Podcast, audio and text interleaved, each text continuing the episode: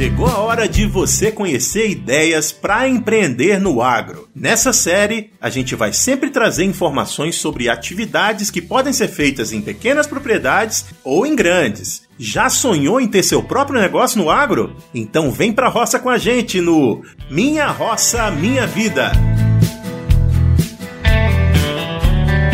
Muito bem, muito bem, moçada do Papo Agro. José Neto aqui e hoje eu vou voltar com uma série que está um pouquinho parada aqui no Papo Agro, que é a Minha Roça Minha Vida, onde a gente traz pessoas que empreendem dentro de propriedades uh, do agronegócio uh, de uma forma a inspirar você que está pensando em fazer algum investimento ou mudar o foco da sua atividade aí na sua propriedade. E a gente trouxe aqui uma pessoa muito legal que a gente conhece há bastante tempo, por mais que a gente nunca tenha se encontrado, mas conhece porque ele é ouvinte assíduo de podcasts da rede Agrocast. Eu não sei há quanto tempo, eu vou descobrir isso já já, há quanto tempo que ele ouve podcast, que trouxe ele para a Podosfera, e também ouve de vez em quando o Papo Agro e a gente troca umas ideias na internet, e aí casou que esse tema foi um tema que nos lembrou ele pela atividade que ele toca, que é pecuária de leite em pequenas propriedades. E a pessoa com que eu tô falando aqui, que eu tô descrevendo para vocês, é o Rogério Matsuda, sócio da Matsuda Sementes, né, Rogério? Com certeza. Quantas vezes você já ouviu essa piada, Rogério? Várias vezes. E todas as vezes que me perguntam, fala assim, Rogério, fala daquele capim lá da Matsuda lá, se é bom, se é ruim. é, é, mas claro, brincadeira, o Rogério, ele é agrônomo e ele trabalha lá numa propriedade em Lins, no noroeste. É noroeste de São Paulo, Rogério? Isso, noroeste de São Paulo. Isso. E é uma propriedade familiar que era da família dele e hoje ele está à frente dos negócios depois de se formar em agronomia alguns anos atrás. A gente é praticamente da mesma geração, sou um pouquinho mais velho que o Rogério, mas não é muito não. E aí, Rogério, como é que tá? Tudo bem? Tudo bem, Neto. Prazer estar aqui participando aí com vocês aí do, do Papo Agro, né? Podcast que eu adoro escutar, gosto muito de escutar escutar, né? E faz parte toda semana aí do meu fone, né? Do meu dia a dia, né? Com certeza escuto vocês aqui sempre, sempre na hora da ordenha. Então, se a gente tá escutando é porque se eu, se eu tô tirando leite, eu tô, tô, com vocês junto lá. Ah, que legal, cara. Eu agradeço o convite aí, né? Vamos bater um papo aí, trocar umas ideias aí. E se puder ajudar até alguém, né? Com as informações que a gente pode estar tá passando aqui, né? Então, estamos aí. Com certeza vai ajudar muito, Rogério.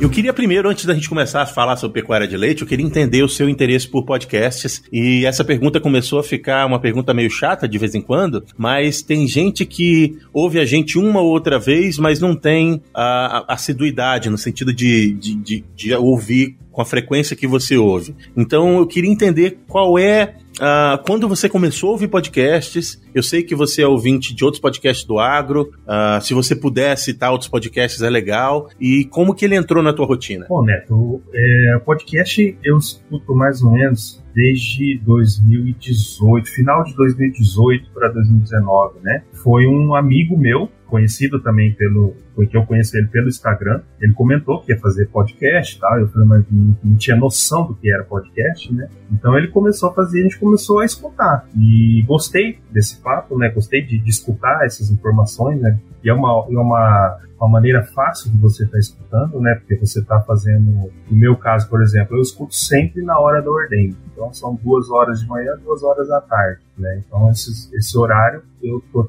tô, tô no Ordenha e tô sempre escutando um podcast, né? E aí vicia. Na verdade, escutar podcast vicia. Porque é que nem a gente, eu comentei com você, é, o gostoso é o papo, né? Você escutar o papo é, e nesse papo sempre tem alguma coisa que você aproveita para você aplicar, né? Como gente, eu escuto a maioria dos podcasts que eu escuto é do agro, né? Então a gente consegue aplicar algumas coisas, consegue ter essas informações para poder procurar e ver se encaixa dentro do meu trabalho, se eu posso estar tá fazendo ou não, né? E fora isso, conhecer pessoas é, é, é um prazer, né? Converso com você, converso com o Vitão, com a Ju, converso com todo mundo aí do, do Papo Agro, né? E é muito bom. Eu só de estar tá conversando com várias pessoas e aprendendo, né? Isso é muito bom para mim. Então, podcast para mim faz parte, né? Faz parte do meu dia a dia. É, não consigo ficar sem, sempre alguma coisa a gente sempre está escutando, né? E eu acho que vale a pena.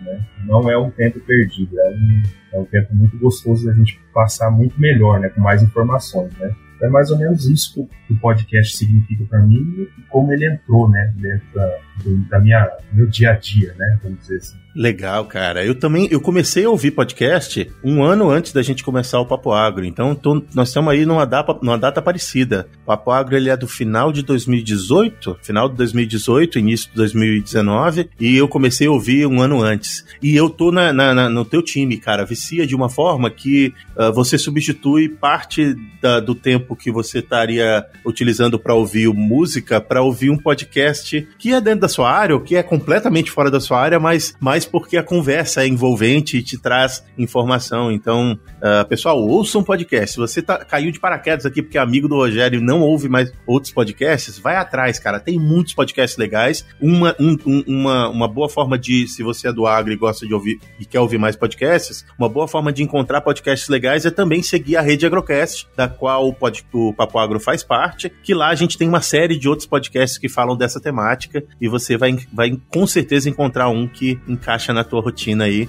além do papo agro. Coloca o papo agro também nessa rotina.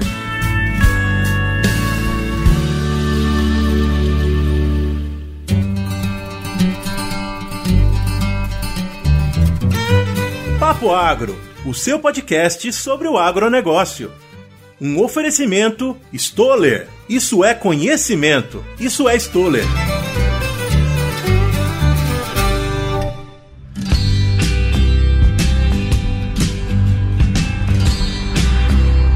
Muito bem, agora eu queria conversar com você sobre a pecuária de leite, que é o objetivo principal desse papo, Rogério. Uh, você estava me contando antes da gente começar a gravar que você formou em agronomia, sua propriedade, a propriedade do, da sua família não era focada na pecuária de leite. E aí, o que que te levou a iniciar esse projeto de pecuária de leite do zero, que eu já ouvi que você começou do zero, e quais, quais, quais, qual foi o caminho que te levou até a decisão de começar com a pecuária de leite? Por que, que a pecuária de leite é uma atividade que é lucrativa, que é interessante para o tamanho da sua propriedade? Bom, Nets, pecuária de leite, ela, na verdade, assim, sempre aqui em casa teve um pouco de, de gado. Nunca foi focado nem no leite, nem no corte, né? No caso aqui, a gente chama esse tipo de gado aqui na região do tal do pé duro ou tatu com cobre, né? É o vira-lata do, do bovino, né? Vamos dizer assim, né? Então a gente sempre teve alguma, algum, algum animal na propriedade. Em 2005, mais ou menos, iniciou um projeto na região aqui, pela Embrapa, né, Embrapa de São Carlos, que foi o projeto Balde Cheio.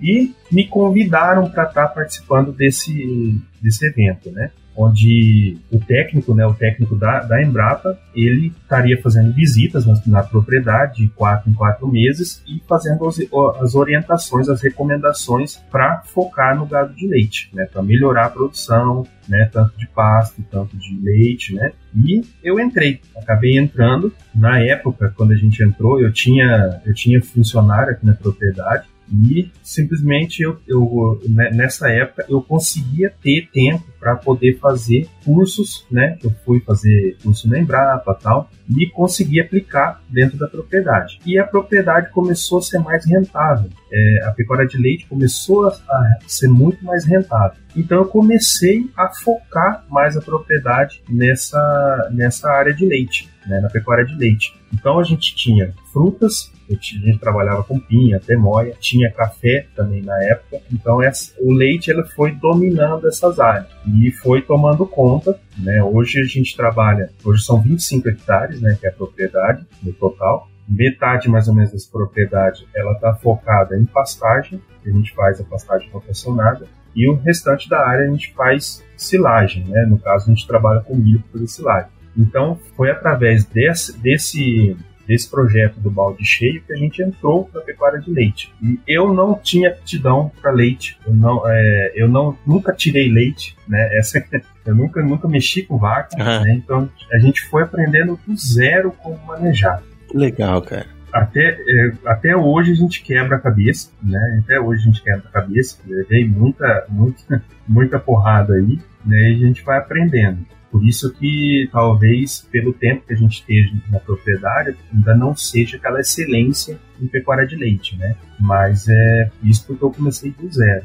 Foi, a gente foi aprendendo junto. Eu queria entender é, o, o, quais as principais diferenças, ou o que, que você precisou transformar a sua propriedade para que ela fosse uma propriedade focada na pecuária de leite. Qual a diferença? Você estava falando do seu gado sem pedigree, né? O, o, o vira-lata. Então eu, eu, já imagino que uma das diferenças é escolher a raça, né? É, quais, as, quais as modificações que uma propriedade uh, que era focada em frutíferas e um pouco de pecuária sem foco teve que fazer para chegar a ter uma estrutura compatível com a atividade da pecuária de leite? Bom, Neto, é antigamente, meu pai, como a gente trabalhava com café, tem uma estrutura boa para isso, né? Essa estrutura, maioria, eu foquei hoje pro gado de leite. Então, todos os barracões que eu tinha para armazenar café, isso virou barracão para armazenar ração, armazenar, fazer misturador de ração. Então, eu consigo fazer isso daí. E na propriedade, meu pai antigamente trabalhava com bem antes, né? Bem antes de eu, eu até nascer, ele trabalhava com frango de corte. Então, esses barracões que eram de frango de corte, a gente, eu fui fazendo adaptação para pecuária de leite. Então, uma parte desses barracões foi desmanchada e a, ficou uma parte para criação de bezerras e a outra parte foi onde eu implantei a ordenha, a sala de descanso, essas coisas. Então, assim, estrutura eu tinha, né? eu tinha, eu tinha construções que eu fui fazendo algumas adaptações para focar no leite. Então, uma sala de ordenha bem feita, é, uma adaptação para a criação de bezerras, fora a genética, que a genética a gente vem trabalhando desde, desde 2008 que eu comecei fazer as inseminações. Eu fiz o curso de inseminação, a gente foi, investiu em botijão, investiu em sêmen, de lá para cá a gente foi fazendo as inseminações. Mais forte na genética, eu entrei há cinco anos atrás, quando a gente começou a fazer o acasalamento. O acasalamento, o que, que é? Você pegar as características da mãe, aí a gente coloca, né, dá nota para cada 18 características do animal, coloca num software e esse software me determina o touro que eu tenho que estar usando naquela vaca para poder ter uma filha melhor do que a mãe, melhorar essas características dela. Então a, a genética, eu sempre comento com o pessoal,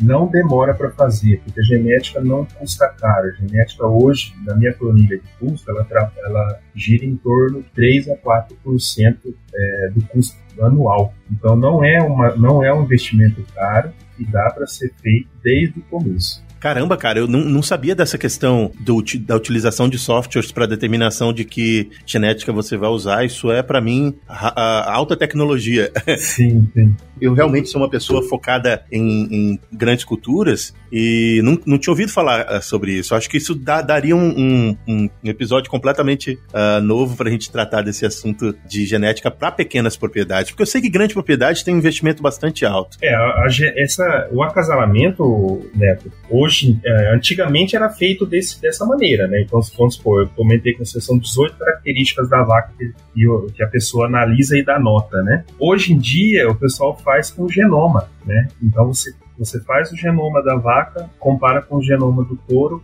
para o software te, te, indicar que touro que vai usar. Então, hoje em dia nem, nem esses, esse acasalamento visual, né? Porque vai mudar de pessoa para pessoa, né? De, de jogador para jogador, né? Isso muda também muito. Então, hoje em dia já é feito até com genoma. Caramba. A ciência animal é uma, é uma ciência que eu conheço muito pouco e que me fascina quando eu converso sobre ela. Sim. E Eita, tá gostoso demais esse papo. E eu, eu gosto muito de escutar podcast. E o meu favorito, vocês sabem, que é o Papo Agro. Se é o seu favorito, dá aí um follow aí no Spotify, cinco estrelas no podcast da Apple. Fica à vontade para divulgar esse papo. Manda pro pai, pra mãe, pra tia, pro tio, pro amigo, pra namorado, pra todo mundo. Ajuda a gente a fortalecer aí, porque dá trabalho de fazer. Vocês não sabem, mas dá trabalho. Então ajuda aí a gente. E se você não sabe como achar a gente, procura aí qualquer mídia social, no seu agregador de podcast podcast favorito. Papo Agro, separado. É só procurar que vocês vão achar e vão curtir os episódios, tenho certeza disso. É verdade. Se você quer interagir com a gente, a gente tá interagindo mais com você lá no Instagram. É só procurar por Papo Agro Podcast e você vai encontrar vários assuntos que a gente trata lá, não só os nossos episódios. Até tem uma série nova que chama Depois do Papo. Ela fica disponível aos sábados e ela vai expandir o assunto que foi discutido no papo da semana. Vai lá, é em vídeo, a gente troca uma ideia, você conhece quem, a, a gente, vê a nossa cara lá também.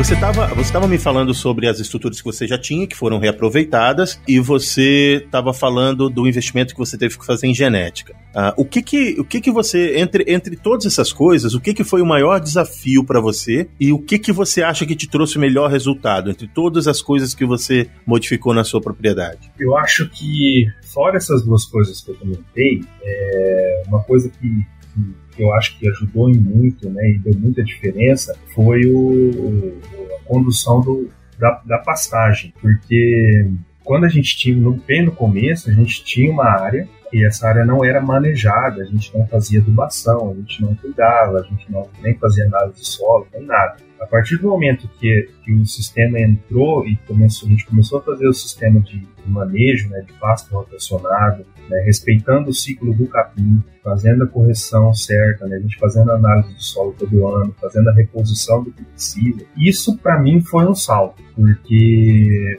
para mim foi o que mais deu, deu, deu diferença. O resultado maior foi esse, né? Porque você tem uma pastagem bem manejada, você conseguir entrar com o animal na época certa, do animal fazer o pastejo na altura correta, né? A gente só, porque na verdade a gente só quer que ela como filé. Né? Uhum. Esse, essa é a verdade, né? A gente só quer que a gente como filé para produzir mais. Então isso deu muita diferença. Eu acho que em questão de, acho que você não precisa nem ter um barracão para fazer para fazer ordem. Se você tiver um coberto, mas se você tiver um pasto bem manejado e suas vacas conseguindo produzir muito, o restante acontece. Não é uma sala de ordenha muito bem estruturada com circuito fechado, com robotizado, que vai fazer a diferença você não tem uma alimentação desse animal muito bem feita. Então eu acredito que o maior salto foi esse, foi o manejo da pastagem.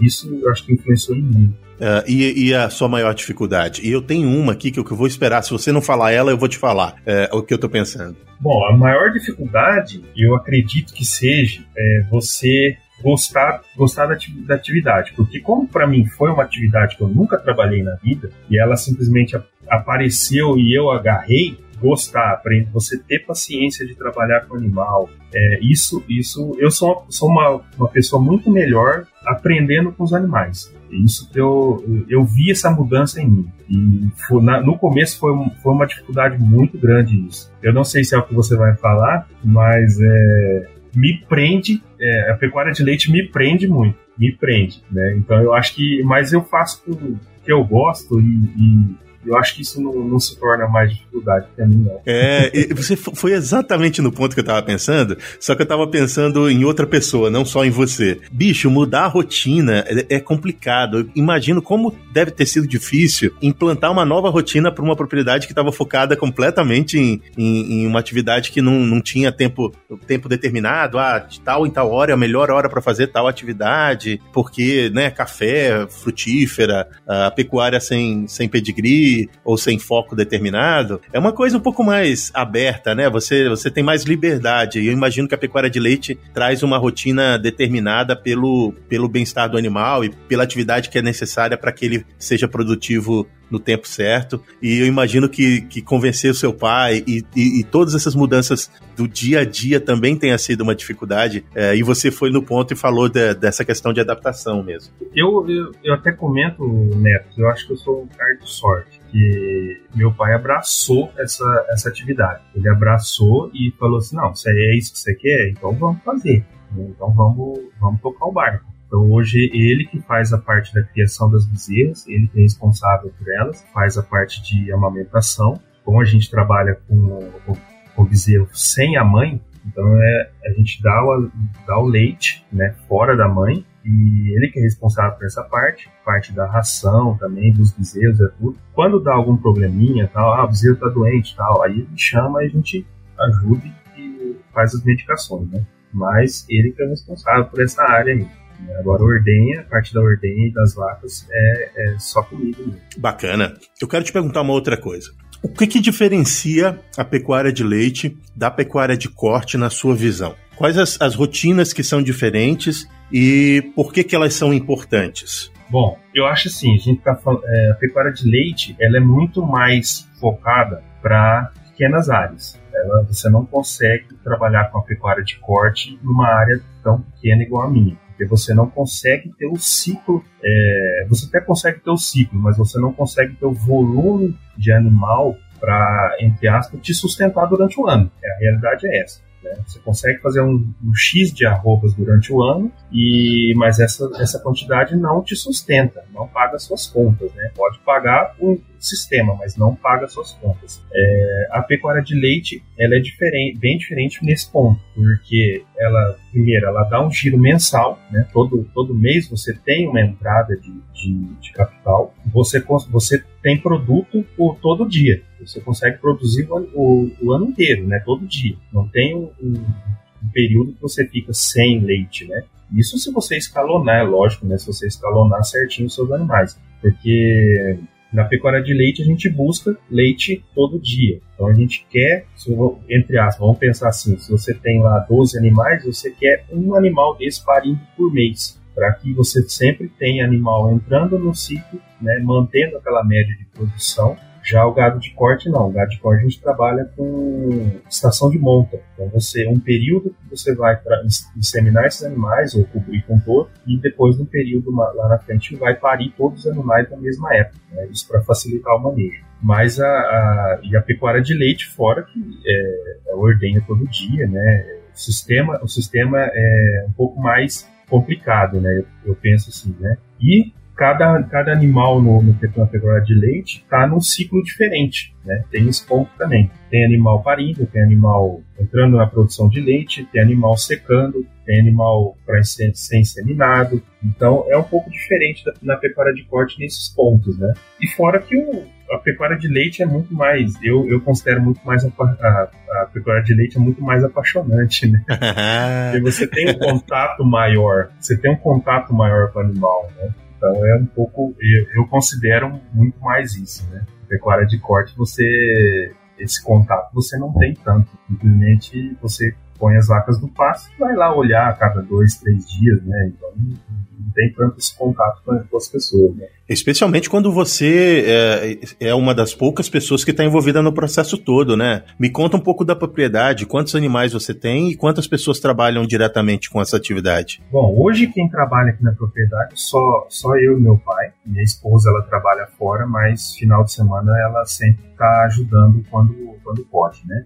É, hoje eu tenho, tenho uma filha também que mora comigo, né? E ela que é responsável por. Eu deixo ela responsável por lavar os bebedouros das bezerras, das vacas aqui na, na, na parte que a gente faz a ordenha aqui mais perto. Então ela que faz essa é responsável por esse lado aí. É, hoje a gente está num total, desde bezerras até vacas vacas, né? A gente tem um total de, de 50 animais. Desses animais a gente está com, com 20, 20 vacas tá, hoje está em 100% na produção, e o restante são bezerras. Só um adentro aqui, para quem vai, vai escutar, pode ser que vai falar, ah, Rogério, mas sua estrutura de rebanho não está correta. O que, que a gente fala? A gente tem que ter muito mais vacas do que animais em crescimento, né? Novilhas e bezerras. Mas isso foi por um problema que eu passei no começo do ano, onde a gente teve que eliminar algumas, algumas vacas, né? Por isso desequilibrou. Mas o, o rebanho sempre, sempre foi em torno de 70% vacas e o restante de novilhas e bezerras. Né? Isso, é, isso é a estrutura ideal. Hoje eu tô com mais bezerras e novilhas devido a esse problema que aconteceu, né? Mas é, são coisas que acontecem aí. Essas novilhas e bezerras logo logo também já vão entrar como vacas também e aí a, conseguem consertar esse, essa estrutura do rebanho. Né? Mas é mais ou menos isso daí. A gente produz, hoje a gente está com uma produção mais ou menos em média de 300 litros com 20 vacas no ordenho, né? Então está mais ou menos uma, uma, uma média relativamente boa, né? pelo que a gente está trabalhando aqui. Bacana. Você Você falou da, da propriedade, falou do número de animais. É necessário ter mais gente ou você e o seu pai conseguem fazer todas as atividades que são necessárias? A minha pergunta é: ter um colaborador ou ter uma, mais uma, uma, uma mão é necessário ou uh, você não necessita de mais gente para tocar uma propriedade de 25 hectares na pecuária de leite? Olha, Neto, assim, eu acredito que é uma estrutura que dá para tocar com, com duas, duas pessoas. É, eu tenho, tenho épocas, né, que nem agora, por exemplo, é, que a gente aperta um pouco mais porque a gente tem estar tá preparando terra para plantar o milho, né, para fazer silagem. Então esse é um período que a gente que a gente aperta um pouco mais. Mas às vezes, é, dependendo do, de como tiver o andamento, eu contrato algum serviço de fora, né, para estar tá fazendo esse trabalho e, e também na época da ensilagem. Quando a gente vai cortar esse milho para fazer ensilagem, a gente traz pessoas de fora também para poder estar tá ajudando. Mas são períodos, né? São períodos e creio eu que não tem uma necessidade de ter mais pessoas para fazer isso. Importante seria, né, que eu que até, que até acho, ter mais um colaborador para, vamos supor, como eu, eu que faço a parte da ordenha sozinho, então para estar tá revezando. Né? Isso, é, isso é uma coisa interessante né, de estar tá se fazendo. E aí você consegue ter pelo menos um ou dois dias na semana que você não tem que estar tá fazendo esse trabalho. Né? Então, é, colocaria um colaborador para fazer isso daí. Mas é, eu acho que tudo vai de períodos, né? De períodos como como que você tá, né? Se você tem condições de estar tá trabalhando com mais gente, pode, você pode estar contratando, né? Se não, a gente tem que fazer o, o, sacrifício por enquanto, né? Mas eu acho que, que duas pessoas, duas pessoas dá para trabalhar tranquilo nessa estrutura de, terra, né? Não tem necessidade de estar contratando outra pessoa, né? Bacana, bacana. Muito bem, muito bem, muito bem. Eu queria interromper esse papo rapidamente para poder lembrar você de procurar no seu agregador de podcast favorito por Campo On, o podcast da Stoller. Esse podcast traz uma série de papos técnicos relacionados com tecnologias que podem ser utilizadas nas lavouras do Brasil para incrementar a produtividade dos negócios dessas lavouras. Então, no seu agregador de podcast favorito, procure por Campo On. Segue esse podcast, ouve essa série de papos lá que você vai estar tá bem informado. Boa informação com Papo Agro e Campo On. Eu queria saber qual é o faturamento de uma propriedade desse tamanho e se isso flutua nos meses. Você falou que uh, você tem uh, ordenha todos os dias e que você tem produto todos os meses. O seu orçamento é flutuante ou ele é mais ou menos linear? Não, ele, ele flutua sim, né? Ele acompanha, ele acompanha o, o principalmente os, os, períodos aí, né? Porque, por exemplo, essa época agora, no final do ano, a gente trabalha fazendo esse plantio do milho, então é um, é um período que a gente tem, tem que aumenta, sobe um pouco mais os custos, né? Porque você tem que estar tá trabalhando com preparo de solo, compra de insumos, né? Sementes, essas coisas. Então a gente, esse período a gente sobe um pouco mais. E fora que acompanha o preço também do leite, né? Normalmente o que estava se acontecendo uns anos atrás é que no meio do ano, né, no, no período de inverno, é, o preço do leite subia um pouco, né? Subia e mais ou menos agora, do final do ano até mais ou menos março, abril, a tendência é o preço cair. Isso sempre foi o normal do leite. Então sempre acompanhou. O que eu sempre falo é o seguinte: tem muita gente que entra na pecuária de leite e já quer a resposta naquele, naquele período. Pecuária de leite é um investimento de médio a longo prazo. Você insemina uma vaca hoje, espera nove meses para parir, é, essa bezerra vai ficar se tudo correr bem, de, vai parir com 24, 25 meses, né? Se você conseguir fazer é, muito bem feita essa criação. Então é um longo prazo. Então eu acho que você não deve focar num período aí de dois, três meses. Você tem que ter, é, eu falo que a gente tem que dar tempo para o sistema madurar. Então você tem que fechar esses ciclos para você ver se está rentável ou não. Né? De um mês para o outro, de um ano para o outro, é muito difícil você ver isso, né? É lógico que a gente não trabalha no vermelho, né? Então não, não dá para. Não é, não é esse o assunto. Mas eu creio que é uma, para mim, pelo menos, está sendo uma coisa muito rentável. Trabalhando nos moldes que eu trabalho.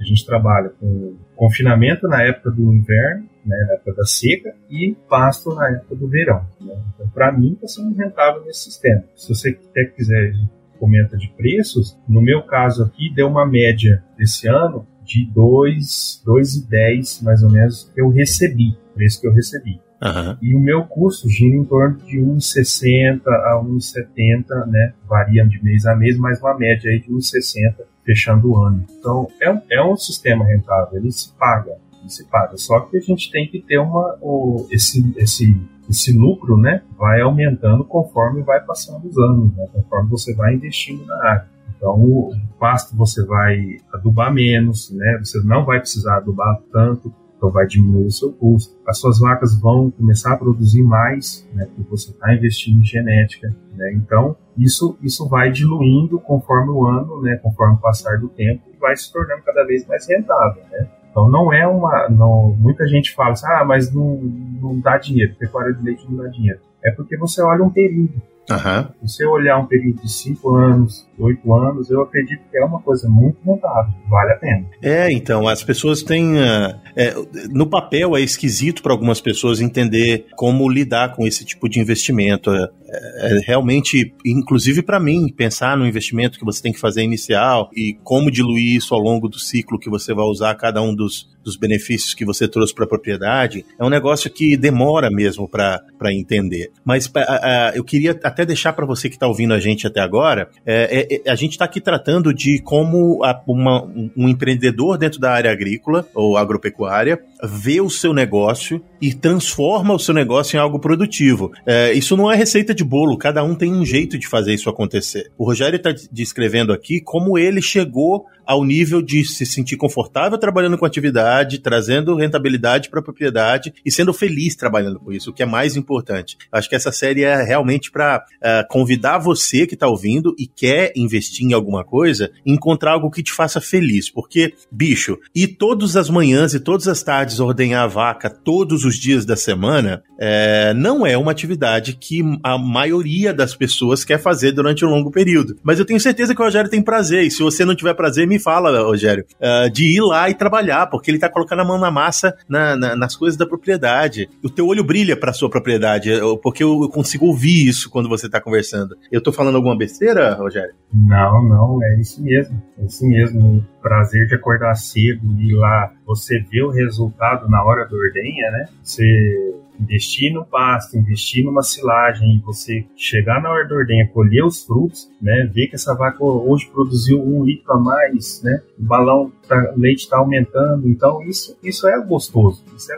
isso é a parte prazerosa. E eu até comento, viu? muita gente fala assim, ah, eu preciso contratar alguém para fazer minha ordenha. Cara, eu não quero. Eu acho que é, eu posso contratar gente para fazer o resto de todo o trabalho mas ordenha eu quero fazer. Porque é ali que você vê o resultado. É ali que você está vendo o resultado de todo, todo, todo o seu investimento, né? Não é é um, é um pouco diferente, você que mexe com, já trabalhou com grandes culturas, né? Você sabe, na época de colheita de soja, de milho, é aquela festa, né? Uhum. E é a hora que o produtor vai ver o resultado, né? Mas na hora da ordenha do, do leite, ninguém quer a, impressão que eu tenho é essa. Né? Uhum. Ninguém quer, então, mas é aquela hora que é a hora que você vai ver o seu resultado, né? Então eu acho que se, se, a pessoa não tem essa, essa vontade de ver isso, de fazer a ordem, de estar tá lá de manhã cedo acompanhando, não adianta. A tua atividade é colheita todo dia. Todo dia. É, todo dia tem que ter festa da colheita. E o pessoal diz que quem engorda o gado é o olho do dono. Então você tem que estar tá lá todo dia porque você não está interessado que o gado engorde. Você está interessado no leite que ele produz todo dia. Então é todo dia dia de olhar o gado para fazer ele engordar. Não, não, não tem outra coisa, né? E se você não gosta da parte da ordenha, não, não mexe com leite. muito bem, Rogério. A gente já aprendeu bastante com você. A gente está chegando ao fim do nosso papo. Você sabe que a gente tem um resumo do papo. E nesse resumo de hoje, eu queria que você. Uh, vamos ver, eu falei que, eu ia te apertar lá no Instagram, não falei? Vamos aí. Agora é a hora. é, eu queria que você uh, explicasse em um minuto ou dois uh, ah, para uma pessoa que não trabalha com a pecuária de leite, por que, que ela deve entrar na pecuária de leite e por que ela não deve entrar na pecuária de leite. Então você vai, vai dizer para as pessoas que têm aptidão e para as pessoas que não têm aptidão por que, que elas devem entrar ou por que, que elas não devem entrar. E esse é o resumo do papo. Resumo do papo! Eu, eu acho assim, pecuária de leite não é para qualquer um. Não é para qualquer um, infelizmente não é para qualquer um. A pessoa tem que gostar, ela tem que dispor aquilo lá, porque você vai ver o ciclo completo. Você vai trabalhar desde a da inseminação até esse animal nascer e virar uma vaca. Então, se você não gostar de, todo, de tudo isso, de, de saber e tentar entender cada passo do que, que vai acontecer, é, não começa, porque o investimento é alto. Para quem acha que é só comprar umas vaquinhas e, dar comida no coxo e tirar o leite no outro dia, não começa. Tá? Não começa. E, porque o investimento é alto e a gente e não é um, não é um retorno tão garantido. Então, o que eu falo assim, é, são N fatores, né? São N fatores para você conseguir ter um ciclo redondo e conseguir ter uma produção. Agora, se você gosta, se você gosta de um animal, se você gosta de, de trabalhar com, com gado, já viu um gado de leite, eu acho que a gente tem que se aprofundar um pouco mais para ver se é isso mesmo que você quer. Então não vou, não vou nem, nem, nem incentivar e nem desanimar. Eu acho que a pessoa tem, tem que procurar saber, acompanhar né, perguntar. Eu vejo, eu, eu tenho um Instagram e nesse Instagram muita gente pergunta para mim, ah, eu vou comprar umas vacas, eu vou fazer. Eu falo, pensa bem se é isso que você quer. Pensa bem porque não vai te tomar tempo e você tem que ter muitas informações para poder fazer o negócio girar, girar, girar muito bem. Então eu acho que tem que ser bem por aí, né? A gente tem que buscar muitas informações, muita informação. Não é, um, não é uma, uma cultura que você planta e daqui seis meses você colhe e vê se deu bom, se deu ruim, né? É, gado de leite é totalmente diferente disso. Então eu acho que tem que ser bem por aí. Não, eu te apertei, mas você saiu com a melhor resposta possível, cara. Aptidão é essencial e a gente testa a nossa aptidão todos os dias. Algumas vezes a gente não vê esse teste de aptidão acontecer, mas ele está acontecendo todos os dias em qualquer atividade que você esteja. Na pecuária de leite, pelo que eu entendi a partir desse papo, a tua aptidão está sendo testada todos os dias a olho nu, todo mundo vê, porque você tem que estar tá o tempo inteiro cuidando da sua, do seu rebanho como se ele fosse uh, a parte mais importante do teu negócio e ele é a parte mais importante do seu negócio e por isso mesmo é que você tem que ter total dedicação. É, gostei, gostei de sua resposta, Rogério. Bacana, e eu vou pensar aqui nas minhas aptidões também e ver. Eu, eu não seria um bom uh, pecuarista de leite. Uh, sabe por quê? Porque eu detesto acordar muito cedo. e como eu gosto de soja, porque a soja ela não acorda, ela tá lá, ela tá o tempo inteiro trabalhando. Então eu chego na hora, na hora que eu chegar, tá bom pra ela. é bem por aí mesmo, é bem por aí. Mas é gostoso, eu acho que é questão de costume, né? Quando a gente pega uma coisa que a gente gosta para fazer, não tem hora, né? Não tem hora, você pode estar tá morto de cansado, mas você tem que fazer fazer. É verdade. Nove horas da noite, às vezes eu tô lá tirando, Cara, tirando bezerro de uma vaca ou de uma novilha que tá, tá, tá parindo e tem que estar tá fazendo com amor, né? Não tem como, né? Você chegou no ponto, velho. Eu, eu, eu, me assusto de vez em quando, meus colegas aqui do laboratório se assustam quando eles estão trabalhando aos finais de semana e eles veem meu carro entrando na, fa na, na, fazenda uh, de pesquisa. É, e eu vou todo dia na fazenda de pesquisa. Por quê? Porque eu gosto de ver as plantas, porque eu gosto de ver o que está acontecendo lá. Não, eu, faria, eu fazia isso quando eu trabalhava na área de grãos em Paragominas e eu faço isso todos os finais de semana aqui, não importa o tempo, porque eu tenho prazer naquilo que eu faço. E é essencial você né, gostar daquilo que faz para você fazer bem feito.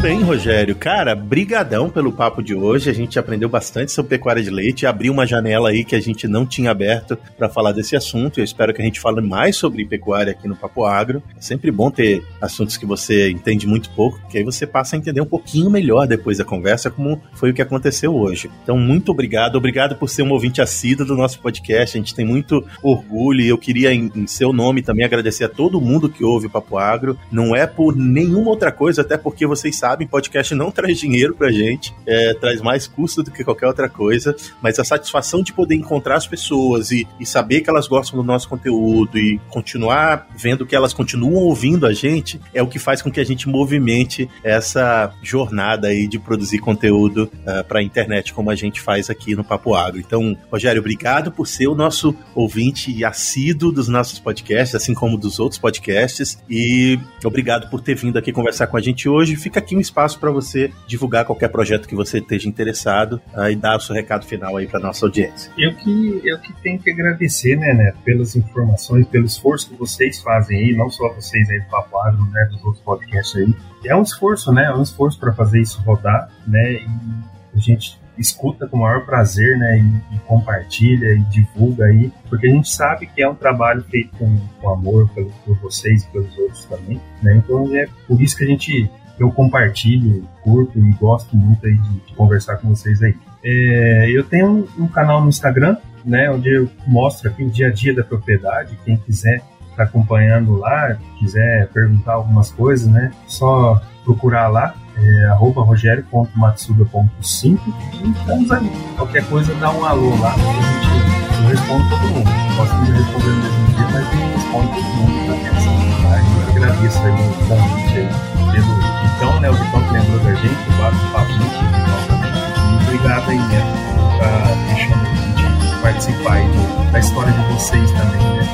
É isso aí, cara. Obrigado eu. E para você que ouviu até o fim, tem muito podcast aqui no Papo Agro. Toda semana tem um episódio novo e a gente fala de temas diversos, entre eles a pecuária também, que não vem muito aqui, mas que eu quero trazer mais. E continua ouvindo a gente. Divulga aí pros seus amigos que você acha que um episódio ou outro pode ser que interesse a ele. E assim a gente faz a nossa comunidade crescer para dar mais força para esses podcasts do agro, não só o Papo Agro, como todos os outros podcasts. Eu indico novamente a Rede Agrocast como uma fonte de entrada para você que só ouviu hoje o podcast do agro, só ouviu que falam dessa temática. Por enquanto, abraço para quem abraço, beijo para quem beijo, até a próxima. Tchau!